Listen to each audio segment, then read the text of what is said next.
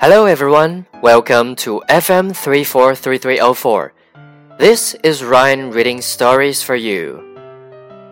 She has a unibrow. Marissa was born with a physical imperfection. She has a unibrow. A unibrow is one long brow. Most people have two eyebrows.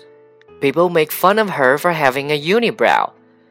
A lot of people don't want to be friends with her. She does have two good friends, though. Heather and Joe are Marissa's best friends. They accept Marissa for who she is. Heather was approached by the Popular Kids.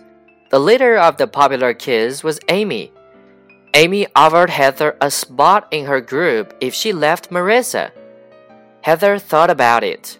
Although she loved Marissa, she always dreamed of being popular. She told Amy that she had to think about the offer. Heather told Joe what happened. Joe was mad that Heather had to even think about it. You have been friends with Marissa forever, Joe said. Heather thought about it.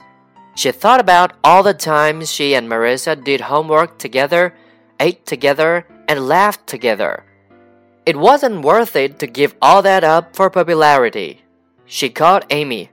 I'm never leaving Marissa. She's beautiful on the inside. After talking to Amy, Heather asked Marissa and Joe to hang out.